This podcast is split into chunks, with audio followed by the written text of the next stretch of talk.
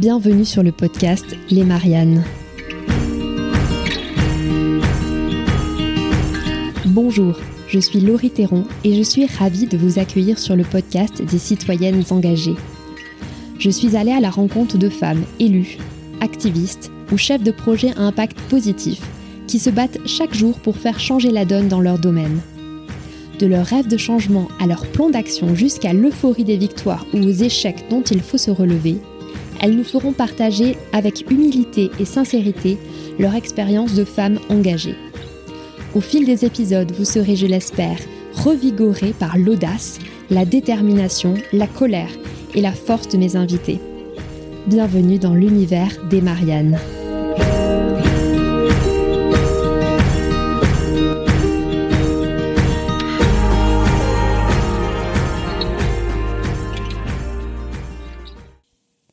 Je ne sais pas vous, mais moi, quand je regarde une nana qui déchire sur scène, qui a vraiment un charisme et une aisance naturelle, et qui a une facilité à prononcer un discours euh, véritablement incarné, bah, ça me fait euh, totalement rêver.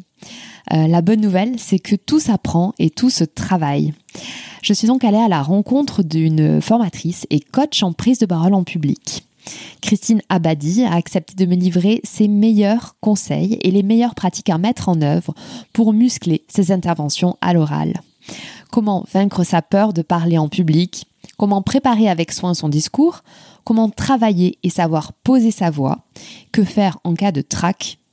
Dans cet épisode, j'ai parlé avec Christine d'exercices de respiration, de visualisation mentale, de virlangue, de diction, de sémantique, de body language et d'accent. Alors je vous souhaite une très bonne écoute et j'espère que cet épisode vous aidera véritablement à révéler tout votre potentiel d'orateur ou d'oratrice.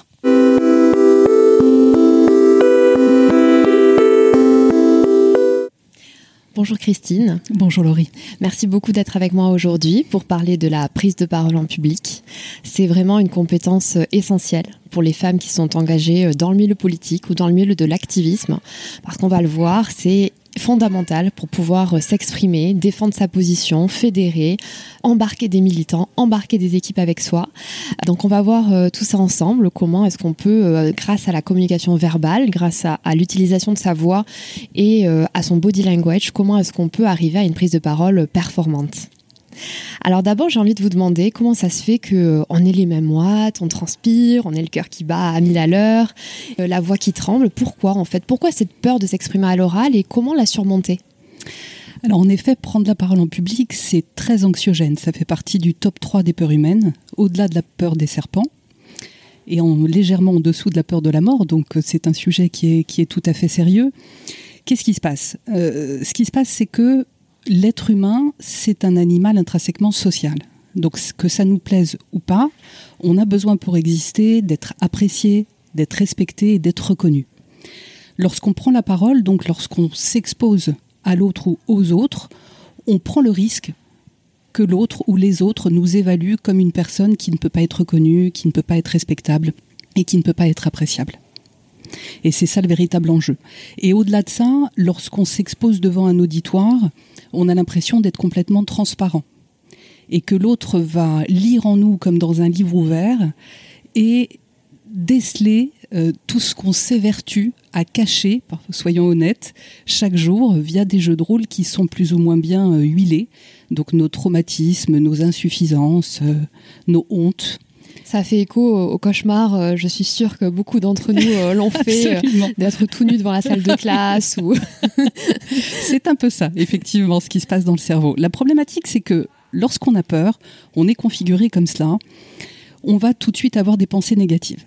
C'est-à-dire qu'on va toujours aller chercher la situation la pire. La problématique avec ce type de pensée, c'est qu'on envoie à notre cerveau le fait que ça va être la réalité. C'est-à-dire que vous et moi, on s'en est aperçu dans la vie, plus on craint quelque chose, plus cette chose arrive. Parce qu'inconsciemment, on la provoque. Parce que le cerveau a considéré que c'était une réalité. Le cerveau, lui, ne fait pas la distinction entre nos pensées et la réalité. Si vous imaginez que vous pressez un citron extrêmement juteux, il fait chaud, euh, que vous avez soif, vous allez commencer à saliver. Pourtant, vous ne buvez pas réellement un citron. Mais le cerveau a considéré que c'était la réalité. Il faut travailler sur son cerveau en premier Absolument. Un cerveau, ça se manipule dans le bon sens du terme, c'est-à-dire que lorsqu'on est angoissé, lorsqu'on a le trac avant de prendre la parole en public, il faut avoir, pareil aux, sportifs de haut niveau, des pensées extrêmement positives. Imaginez la scène se déroulant parfaitement bien. C'est pour ça que je recommande toujours à mes clients d'arriver en avance et de commencer à voir la salle pour vraiment se projeter positivement, que la parole soit bonne et surtout que l'on prenne plaisir à cette prise de parole, mais surtout pas de pensée négative. Donc ça se travaille. Ça se travaille. Alors pour faire une bonne présentation, il faut utiliser les bons mots. La communication verbale, c'est très important. C'est fondamental, effectivement.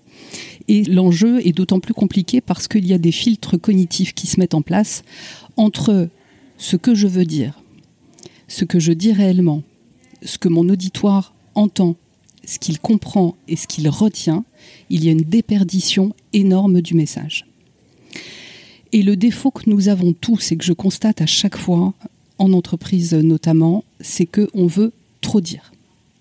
On veut tout dire parce que on a le désir de prouver à l'autre qu'on est légitime, qu'on a bien travaillé, qu'on est convaincant, sauf que le cerveau de l'autre s'ennuie considérablement. Et souvent, les plans sont mal construits parce qu'ils ne nourrissent pas notre message, parce que nous-mêmes, nous n'avons pas conscience du message. Donc ce langage verbal, il est, euh, il est fondamental. Et effectivement, une moyenne bien évidemment de 20%, c'est le chiffre qui est annoncé. C'est ce que nous retenons lorsque nous entendons euh, quelqu'un parler. C'est très peu. Ce chiffre m'a beaucoup surprise. C'est très très peu. Parce qu'effectivement, on s'ennuie très vite. Ça, c'est une première chose. On a trop d'informations. Donc notre cerveau fait une sélection. Et puis, écouter quelqu'un, ça coûte beaucoup d'énergie d'écouter quelqu'un. Donc automatiquement, pour se soulager, ce qui est tout à fait naturel, on, se met ce qu'on appelle en mode baleine, c'est-à-dire qu'à un moment donné, on coupe et on réfléchit à euh, on a faim, euh, qu'est-ce qu'on va faire ce soir et j'aurais dû lui dire ça et voilà ce que je vais faire après parce que c'est un moyen de se soulager pour à nouveau réentendre. Donc par définition, on ne peut pas tout entendre. Et puis ensuite, notre cerveau va puiser dans la prise de parole de l'autre ce qui le nourrit ce pourquoi il a un intérêt. Le reste n'est absolument pas intéressant.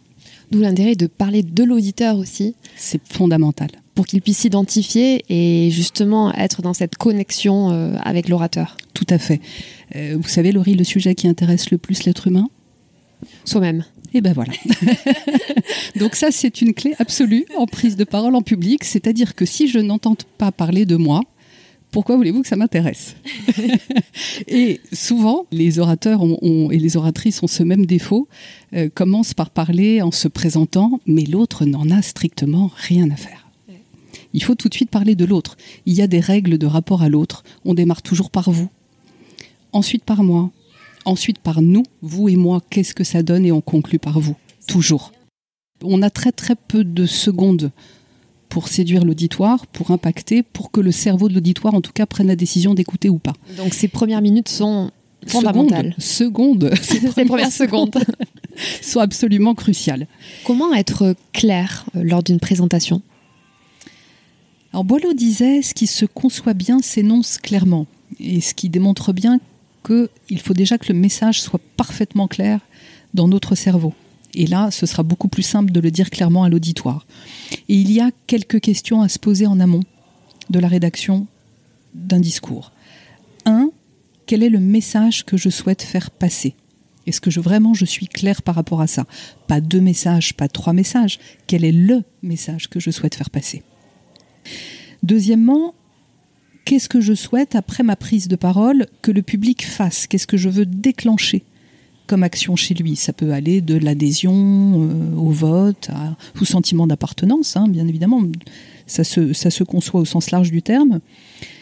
Troisièmement, qu'est-ce que vous souhaitez que votre public retienne ces fameux 20% qu'on évoquait tout à l'heure? À partir du moment où vous savez répondre à cette question, vous savez parfaitement comment construire votre discours. Vous connaissez la synthèse de votre message. Et enfin, qu'est-ce que vous souhaitez que votre public ressentent. Vous allez de toute façon déclencher une émotion. Quelle est cette émotion? À partir du moment où vous répondez à ces quatre questions, le reste sera très très simple. Et dans votre rédaction, tout ce qui ne nourrit pas votre message se doit d'être retiré. Le concept du less is more est vraiment le concept majeur en rédaction pour la prise de parole en public. On part bien du message et de tout ce qu'on veut euh, transmettre. Absolument. Pour euh, travailler sa sémantique personnelle, il faut aussi être bien aligné. Et vous parliez du message tout à l'heure, euh, de l'importance d'être cohérent avec son message pour bien choisir ses mots Absolument. et avoir un message vraiment clair et concis. Tout à fait. en ce qui concerne la sémantique personnelle, alors c'est intéressant de l'enrichir, mais on l'enrichit aussi en supprimant les mots parasites. Ça, c'est le premier enjeu pour un orateur. Qu'est-ce que vous appelez les mots parasites? Les mots parasites sont tous les mots qui n'ont aucun intérêt dans une phrase, à savoir les e. Ça, c'est quand même terrible. Les e, les alors, les en fait, à répétition.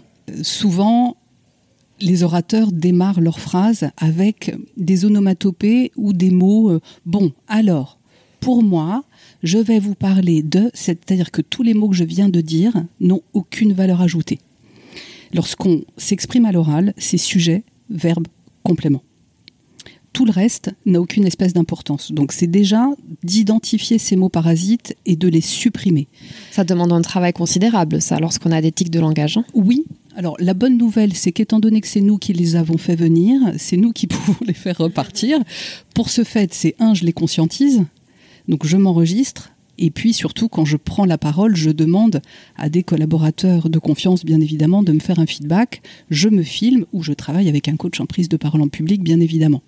Et puis ensuite, j'enrichis aussi ma sémantique. Ça, c'est important, sans surtout ne pas tomber dans le piège de vouloir dire des mots très compliqués, parce que ça, euh, c'est absolument pas productif à partir du moment où on veut juste prouver à l'autre qu'on est intelligent ou qu'on a de la culture, par définition, on ne prend pas en compte l'autre. Donc, euh, la prise de parole en public est complètement stérile. Et que pensez-vous de la répétition de certains mots pour euh, de certains éléments de langage? Ça, c'est important, mais c'est une autre technique. Alors ça, c'est une technique maîtrisée. Il y a une volonté derrière.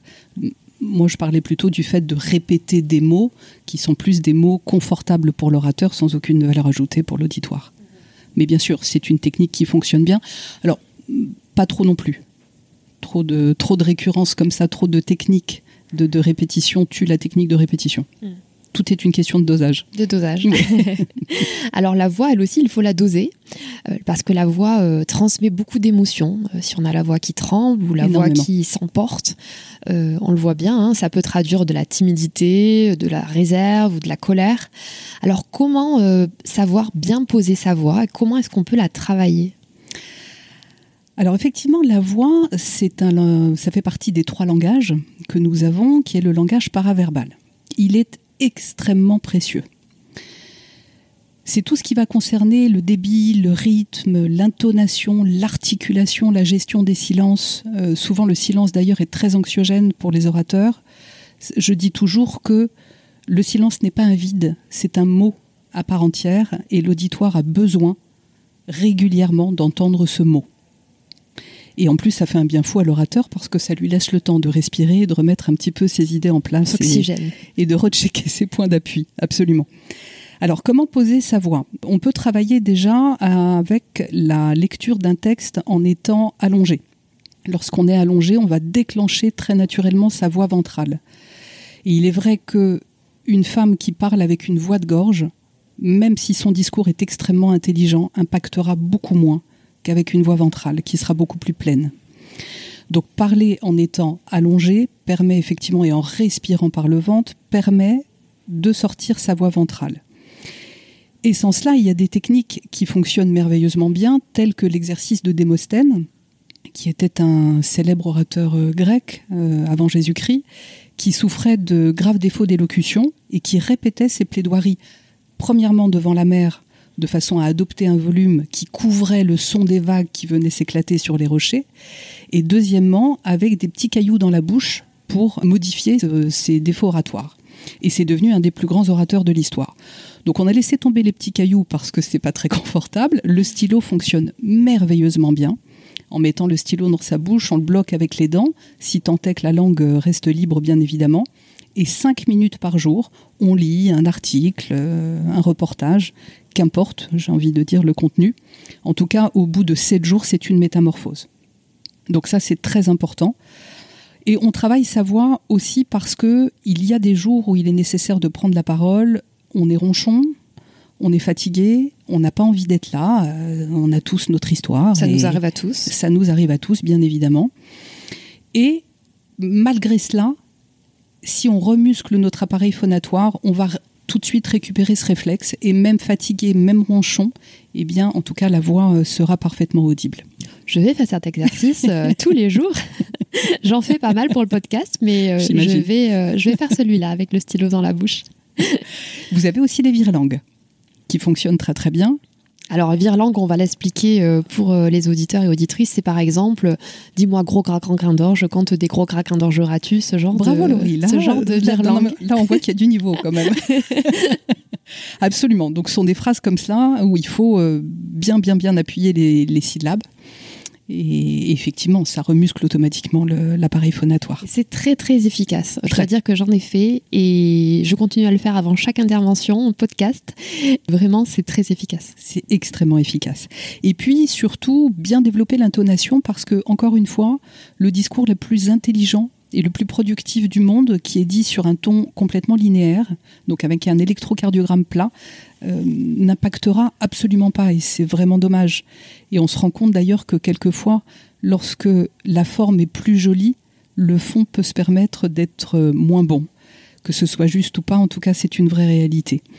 Donc il est important, avant chaque discours, de repérer les mots qui sont phares dans notre présentation, que l'on souhaite vraiment que l'auditoire retienne, et de les stabiloter oralement. Hein, de les mettre en valeur. On donne un petit coup de stabilo, suivi d'une seconde de silence, ce qui permet vraiment de le mettre en valeur et d'impacter beaucoup plus facilement. Alors, c'est une question qui me concerne plus particulièrement, mais que pensez-vous des accents? Parce que euh, les accents peuvent nous révéler. On revient à ce que vous disiez euh, tout à l'heure euh, en introduction sur la, manière de se livrer à l'autre finalement à travers l'oralité. L'accent euh, dit des choses de nous, de notre milieu social, de euh, notre milieu géographique, de nos origines, je veux dire géographiques. Que faut-il faire avec les accents? Est-ce qu'il faut essayer de les gommer ou plutôt essayer de se les approprier, de rester authentique? Je recommande de- d'assumer tout simplement euh, qui l'on est. Et j'ai quelquefois, c'est assez rare, des personnes qui viennent me voir en disant Oh, J'ai un accent, je voudrais le gommer. Mais surtout pas. Ça fait partie de vous. Et puis, ça a un charme fou. Les accents, c'est un charme fou. J'espère bien. Restons nous-mêmes. C'est ça le plus important.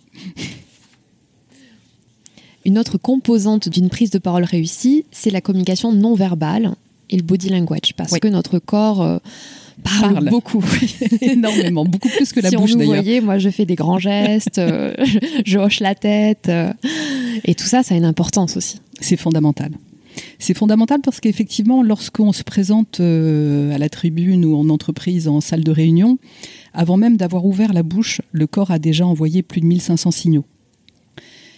Que l'inconscient, bien évidemment, de votre auditoire capte. Donc c'est effectivement très important. Mais une bonne prise de parole en public, c'est une prise de parole congruente. C'est-à-dire, ma bouche dit la même chose que ma conviction, que mon émotion et que mon corps. Si effectivement vous arrivez devant un auditoire en vous malaxant les mains et en vous disant je suis très heureuse d'être là, automatiquement on sait que vous mentez. Donc le corps, c'est très très important. On part du principe déjà que l'on ne croise rien. On ne croise aucun membre en prise de parole en public, ni les mains, ni les jambes, parce que tout simplement le cerveau de, de l'autre interprète cela comme un non-désir d'entrer en contact. La bonne prise de parole en public, c'est celle que nous avions lorsque nous étions enfants. Un enfant, il ne se pose pas la question. Il débarque devant dans son univers familial, les jambes bien droites, bien alignées, le torse droit, il regarde tout le monde, le ventre en avant et il dit ce qu'il a à dire. Et c'est nous, au fur et à mesure où on a grandi, euh, qu'on a commencé à complexifier les choses avec la notion de l'enjeu, du trac, du stress, de l'angoisse. C'est nous, fondamentalement, qui, qui avons envenimé les choses. Et il faut retrouver cette posture, je dirais, euh, naturelle, spontanée de l'enfant, le ventre en avant, en moins, bien évidemment, mais se présenter tel que l'on est, c'est-à-dire avec un écartement de jambes qui correspond au bassin que nous avons, sachant que chacun a un bassin unique, chacun aura un écartement de jambes unique, et surtout de respecter sa personnalité. Il y a des gens qui vont avoir besoin de marcher, d'autres non, et de laisser vos bras faire leur histoire. Euh, parce que le corps va toujours accompagner la parole. Sachez que lorsque les mains ne bougent pas, le cerveau de l'autre interprète nos propos comme un mensonge, parce qu'un menteur ne bouge pas ses mains. Donc quand vous êtes en réunion et que quelqu'un parle avec les mains sur les genoux, vous pouvez effectivement avoir un doute, en tout cas creuser pour euh, vérifier la véracité de ses propos. Donc il faut laisser le corps naturel, parce qu'il va accompagner votre parole, en tout cas si vous êtes convaincu de ce que vous dites. Et le regard, ça a une importance aussi pour euh, capter euh, et justement pas perdre l'attention qui est très exigeante. Absolument.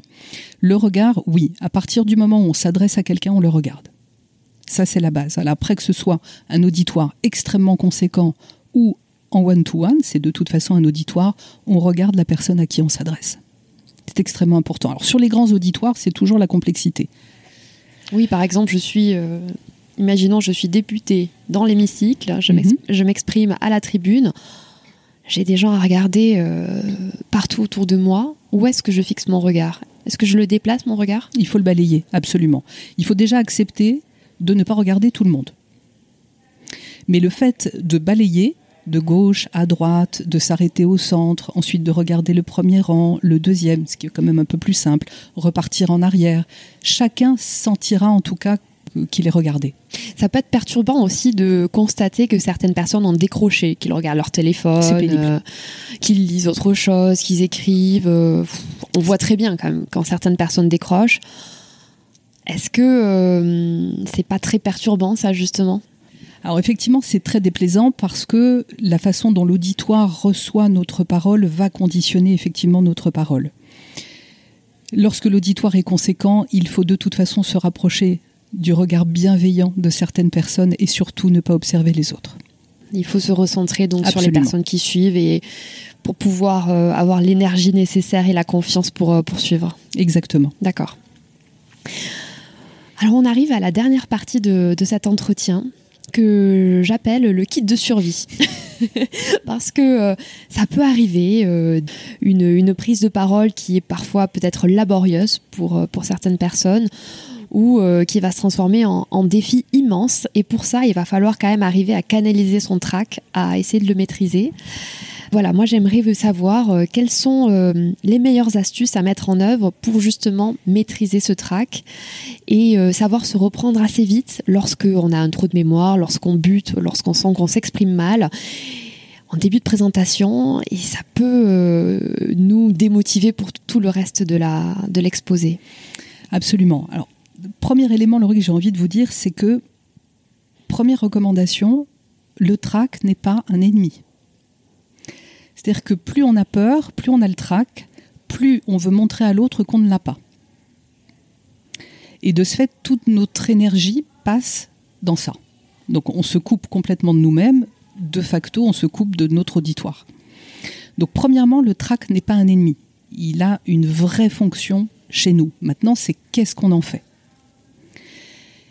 La respiration, ça fait partie des trois appuis fondamentaux de la prise de parole en public. Un orateur qui ne respire pas n'est pas un orateur.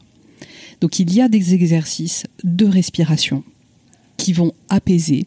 On a d'autres techniques aussi que l'on fait sur les plateaux télé à la radio de façon à refaire circuler le sang. Il y a euh, des techniques aussi avec la tête en bas pour les gros gros coups de stress parce qu'effectivement lorsque on a un trac qui est assez important, la première zone qui va se bloquer chez nous, c'est la nuque, les épaules. Donc pour se soulager, qu'est-ce qu'on fait? On remonte les épaules. Et il y a des gens du matin au soir qui ont les épaules euh, qui ne sont pas à leur place naturelle. Donc de fait, le diaphragme remonte et on a une respiration extrêmement courte qui ne fait qu'alimenter le trac. À partir du moment où on sait respirer, déjà, c'est beaucoup plus simple. Et on fait quelques exercices avant de prendre la parole. ça fait du bien en plus. Absolument. Et si, si on bug, eh bien, ça arrive à tout le monde. On fait une seconde de silence, avec un léger sourire, bien évidemment, si le sujet le permet, une respiration ventrale et on repart. Ça nous rend humains, tout simplement aussi. Et surtout, on ne s'excuse pas. Il y a quelque temps, j'avais vu euh, l'exposé de euh, Amy, euh, Amy Cuddy, un TED Talks que je recommande à tous, dans laquelle elle parle de cette pose, la pose de Superman. Oui. Elle dit en fait que le corps influence beaucoup le mental et donc euh, qu'il faut s'entraîner à avoir des postes de pouvoir pour envoyer des messages à notre cerveau et lui faire croire que nous sommes euh, en totale confiance. Et c'est vrai que c'est un exercice que moi-même je fais de temps en temps avant un entretien important par exemple. Je m'enferme dans les toilettes où que je sois et je fais cette pose de Superman et c'est vrai que ça donne un peu de courage. Absolument, parce que c'est maintenant prouvé. Donc certes, on savait que le cerveau influençait le corps, mais la réciproque est parfaitement juste. Et c'est d'ailleurs Amy Cuddy qui a fait cette, euh, cette expérience sur plusieurs individus. Parce que tout simplement, euh, la, posture va influencer le cortisol, donc l'hormone du stress, et va influencer le dosage également de testostérone que nous, les femmes également, nous, nous possédons, qui est l'hormone de la puissance. Donc plus j'ai effectivement une posture de puissance, plus mon taux de testostérone augmente. Et mon stress redescend. Et de ce fait, quand j'arrive devant un auditoire, j'ai déjà la bonne posture. Posture de gagnant. Mmh, posture de, de winner. S'entraîner aussi au quotidien à avoir ces postures. Euh, C'est fondamental.